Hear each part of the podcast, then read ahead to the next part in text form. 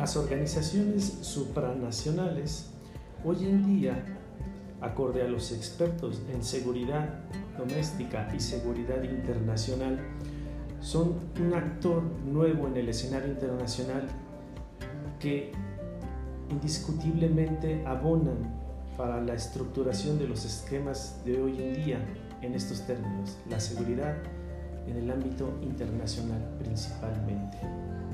Las organizaciones supranacionales son un actor relativamente nuevo. Eh, digamos que al igual que las organizaciones no gubernamentales, comienza su conformación de manera más uh, acentuada en la década de los 70. Eh, ya había habido una serie de uh, coaliciones, de aglutinaciones de instituciones entre gobiernos de distintos estados-nación pertenecientes, a ciertas regiones en el mundo que se agrupaban para trabajar fines en común que los beneficiaran.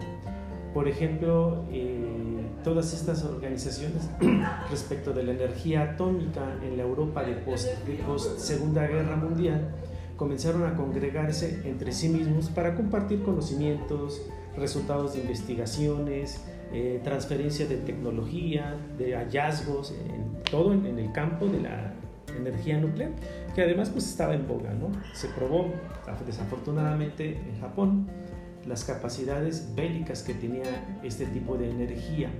Sin embargo, también tenía beneficios para una energía llamada pacífica. Comenzó a aglutinarse una serie de instituciones con este fin y nace como la primera forma de una organización supranacional, porque este ente aglutinado representando a distintos estados-nación europeos de post Segunda Guerra Mundial, en ese contexto histórico en particular, comienzan a trabajar ya con ciertas capacidades jurídicas y de gobierno que rebasaban los ámbitos locales de cada estado-nación. ¿A qué me refiero? En sí, una organización supranacional como esta Organización de Energía Atómica de Europa en la Segunda Guerra Mundial o como lo que hoy en día se le conoce la Unión Europea, ¿sí? que es mucho más amplia, tiene más variedad de, temas, de contextos de acción, etcétera, etcétera.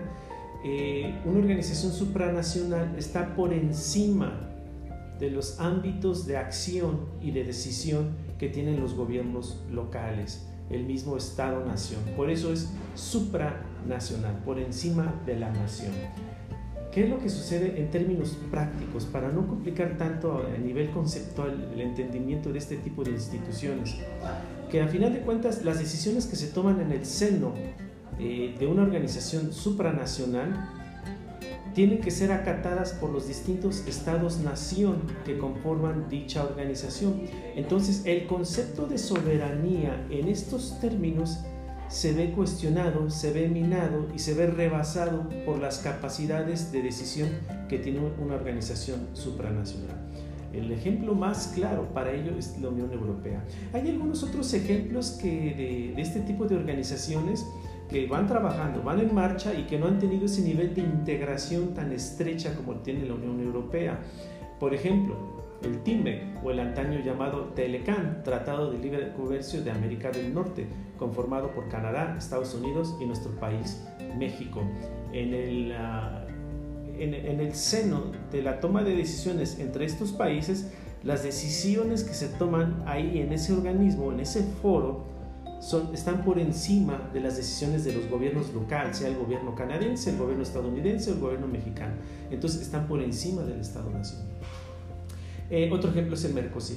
Y, y, así, distintos como bloques comerciales, principalmente, nacen con ese fin comercial o científico, como el caso de la Unión Europea, eh, pero que van avanzando en distintos temas que van allá que rebasan el ámbito de lo económico, de lo comercial, del cobro de impuestos o aranceles a las mercancías que por lo comienzo se suprimen, entonces hay un libre comercio ya no hay este, este proteccionismo muy característico del, del, siglo XX, principalmente ya hasta finales del siglo XX, por ahí de la década de los 90, cuando se acentúa el esquema económico neoliberal en el mundo, eh, comienza a ser cuestionado y va disminuyendo gradualmente.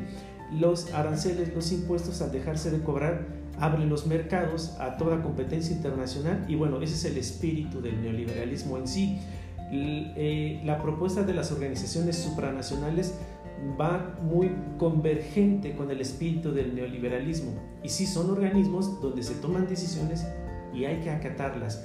¿Qué hay allá de las decisiones en temas de seguridad?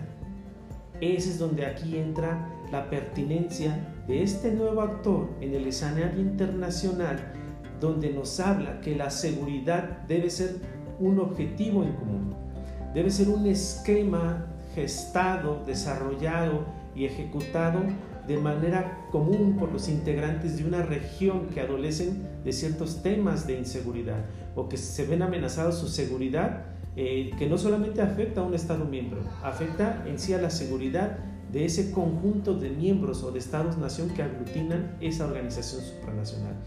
Un ejemplo muy claro, el terrorismo.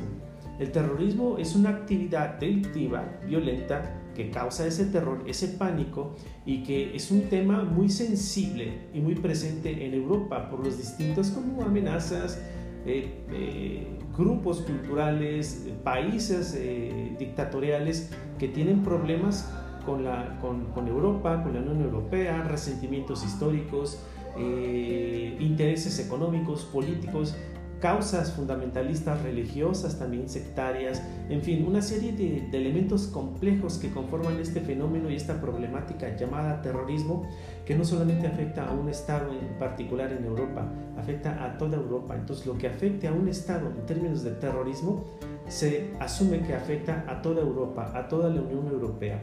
¿Cuáles son las políticas de seguridad de la Unión Europea? ¿Sí? Para entrar en reflexión, cuáles son las políticas de seguridad de la Unión Europea en términos de terrorismo. Ah, aquí entra el interés y la competencia criminológica. Claro que sí. Sí, ahí ya queda muy claro. Entonces, este nuevo actor también tiene gran presencia, también tiene una gran participación, es protagonista en el desarrollo de estos esquemas de seguridad actuales. Y díganme si no tendría cabida la labor la competencia profesional de un criminólogo, de una criminóloga en una organización supranacional. Claro que sí.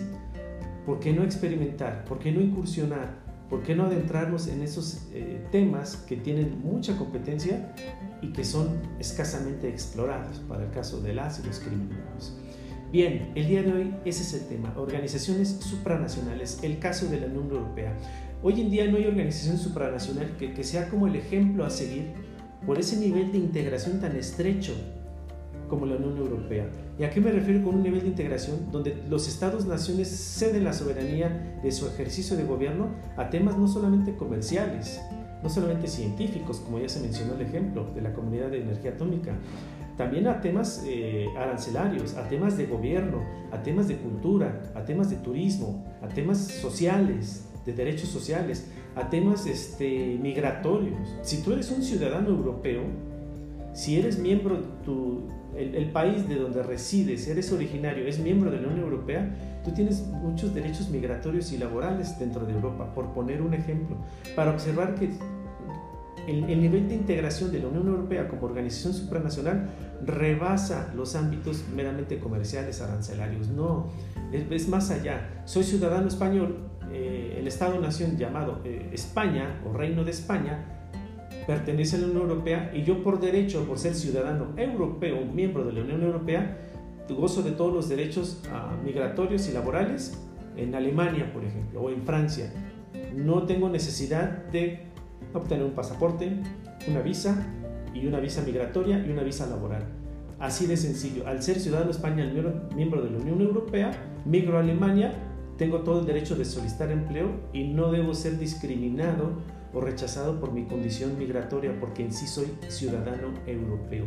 A esos niveles ha llegado esta, este, este proceso de integración tan acentuado como tiene la Unión Europea hoy en día. Por eso es un ejemplo a seguir. Pero en temas de seguridad, porque de ello he hablado en esta ya amplia de introducción, he hablado muy poco, pero en temas de seguridad hay mucho que discutir. ¿Cuáles son las amenazas que tiene Europa en sí, la Unión Europea? No solamente es el terrorismo. Hoy en día, por ejemplo, la guerra en Ucrania también amenaza la estabilidad de Europa. ¿sí? Las, amenazas con, con, países que, son uh, un tanto um, eh, fundamentalistas en sus preceptos religiosos y amenazan la seguridad de Europa. ¿Qué hay de las migraciones de miembros de países musulmanes de África, de Asia, eh, que, que, suelen tener este tránsito migratorio hacia Europa? Pero eso de qué manera amenaza los esquemas de seguridad en cada país. Ha habido actos de terrorismo abusando, aprovechando de estas flexibilidades, estas aperturas migratorias que da la Unión Europea en los países miembros de la Unión Europea. Actos, actos terroristas como por ejemplo en Francia, que han sido llevados a cabo por algunos miembros fundamentalistas de la comunidad musulmana que radica en Francia, ¿sí? provenientes de algunos otros países de, de ese origen ya mencionado. Entonces, la seguridad en términos de el marco de una organización supranacional son temas de suma importancia y la idea aquí que se enfatiza es que el criminólogo, la criminóloga no deben estar exentos de su interés, de su estudio y de su involucramiento. Ese es el tema del día de hoy. Es un tema muy interesante, eh, necesario para seguir pues, en, este espíritu que tenemos en criminografía, es de seguir discutiendo, colaborando, de seguir ah, reflexionando respecto de todo lo que implica, lo interesante que implica el, el quehacer de la y el criminólogo, este quehacer profesional. Así es el asunto. Bueno, pues vamos a escuchar a las compañeras que nos trajeron este podcast y con todo gusto vamos a poner atención. Allí en, en el texto de la publicación se mencionan los créditos a estas muchachas que, trajeron este, este podcast y que con todo este esfuerzo lo están compartiendo con gusto. Bien, adelante.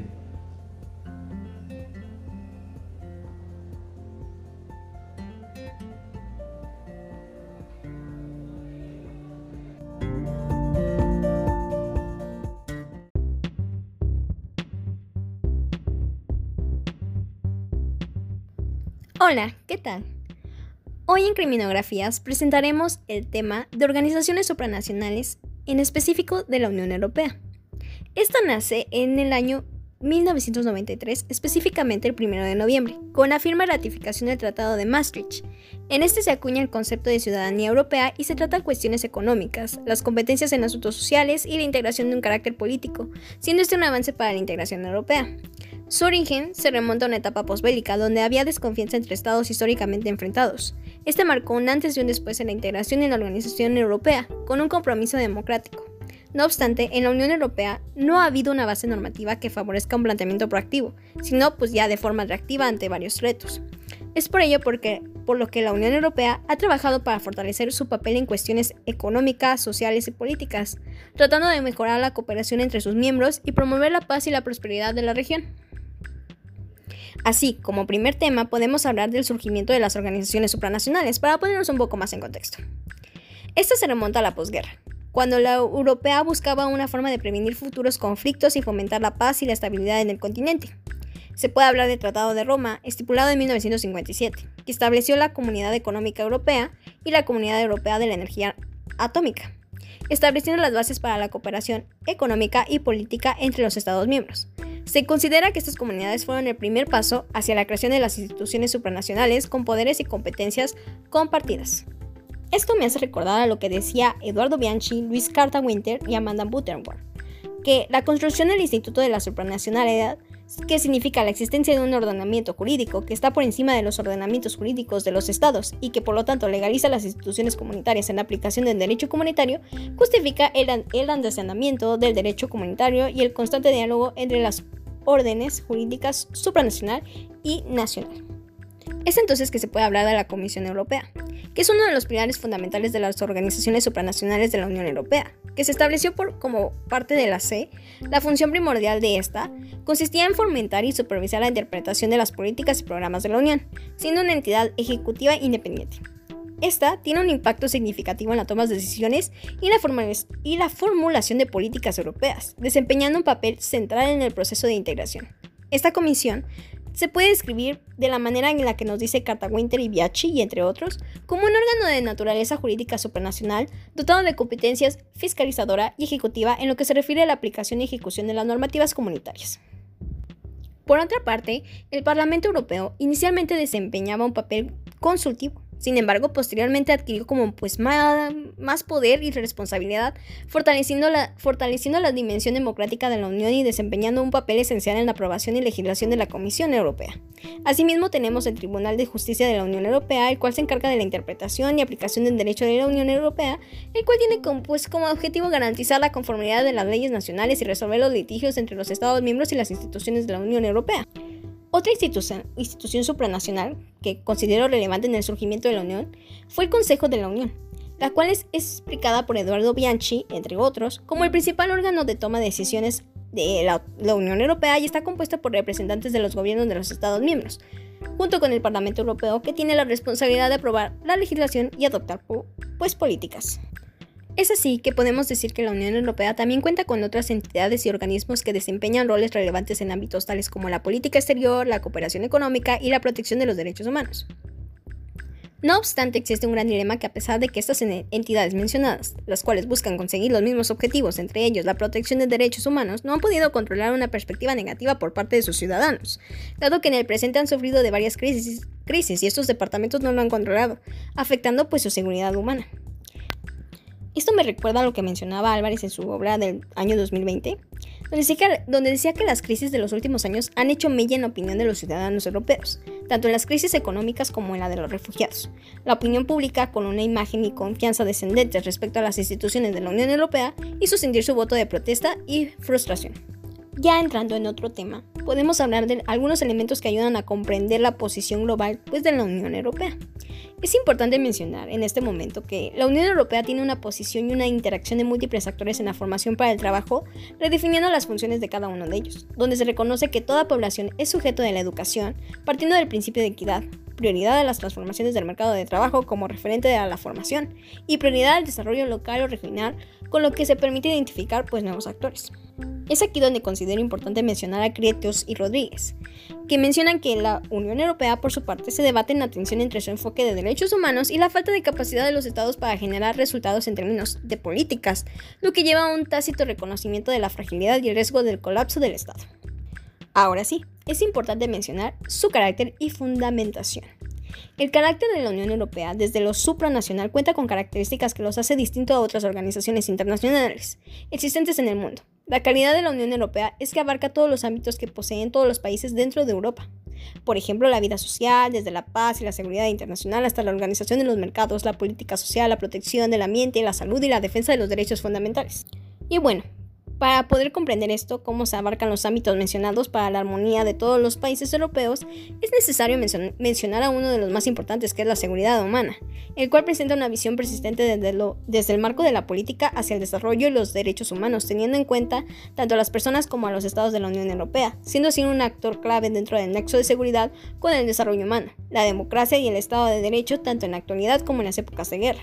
Cabe mencionar que lo que diferencia de la Unión Europea con las organizaciones internacionales internacionales tradicionales es que la Unión Europea se coloca dentro del centro de su sistema constitucional el reconocimiento de la democracia, no como fundamento político teórico ideal, sino como exigencia real destinada a garantizar el funcionamiento eficaz de sus instituciones en un contexto de sociedades nacionales democráticas.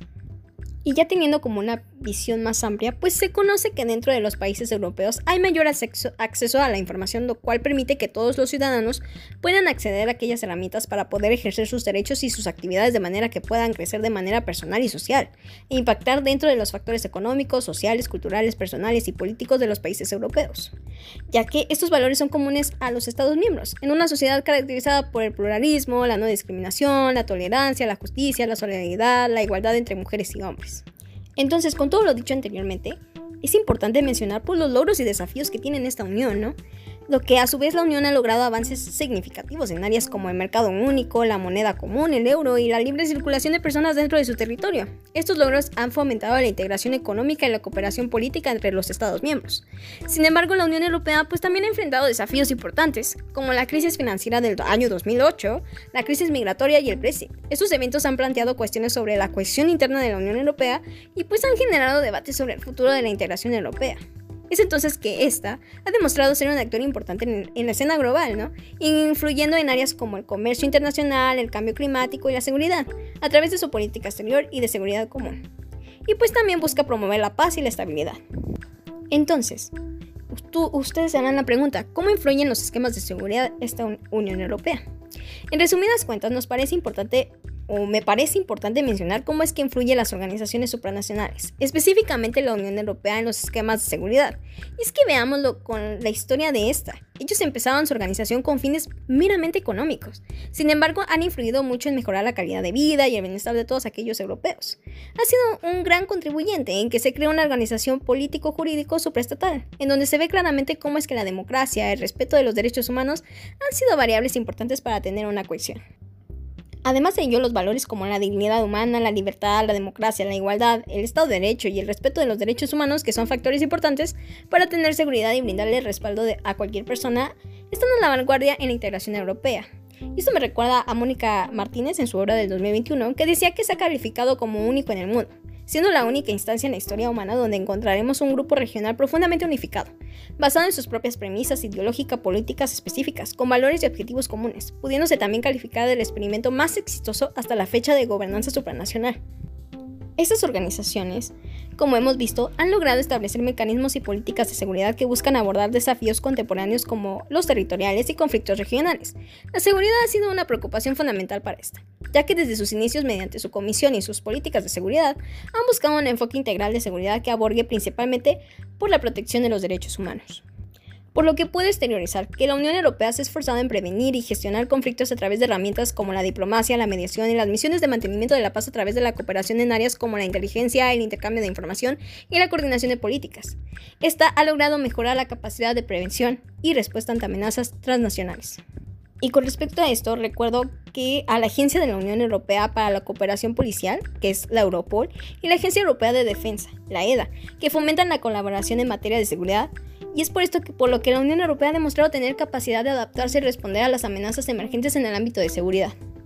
Y con lo mencionado anteriormente, desde una visión criminológica, es importante indicar que es necesario tener una base que sustente y respalde las instituciones supranacionales, para que a partir de ellas se emerja una difusión en los Estados-nación, así como su aceptación en ellos.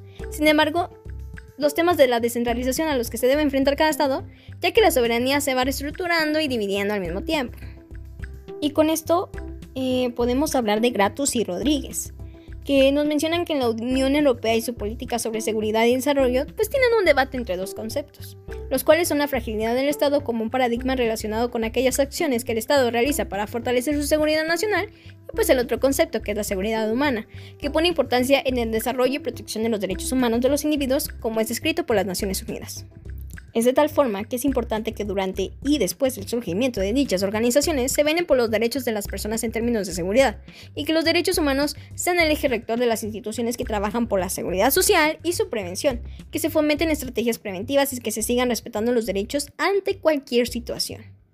Y bueno, ya como manera de conclusión, puedo decir y podemos decir que la creación de esta Unión Europea ha traído consigo infinidad de estrategias que velan por la supervivencia de los principales actores de la escena mundial, los grupos regionales y las potencias que van emergiendo con el fin de garantizar que estas relaciones se basen en intereses y beneficios mutuos. De esta manera, aunque al principio se buscaba brindar una preferencia a los ámbitos relacionados a temas económicos y comerciales, se fueron incorporando temas que se volverían indispensables en la construcción de su desarrollo, como lo son las estrategias de seguridad que ayudarán a reducir los problemas que afecten a los estados como a las personas, y su contexto, como por ejemplo buscar reducir los problemas relacionados al terrorismo, delincuencia y amenazas a la seguridad. De igual manera, buscar garantizar, garantizar y fortalecer la seguridad tanto cibernética y territorial, es decir, la creación y desarrollo de nuevas estrategias que ayuden a mantener la paz de un país. Y bueno, ya de manera más general y especificando en los beneficios que ha traído la Unión Europea, pues nos centramos en una forma criminológica, principalmente en la creación de políticas exteriores y de seguridad donde se promueve el entendimiento internacional y la solución de conflictos basándose en la diplomacia y el respeto de lo que son las normas internacionales. Estas políticas tienen visiones relacionadas a mantener la paz, reforzar la seguridad internacional, desarrollar y consolidar la democracia y el Estado de Derecho, y fomentar la cooperación internacional. Por el momento sería todo por hoy. Les agradecemos su atención. Esto fue Criminografías que pasen un excelente día. Hasta pronto.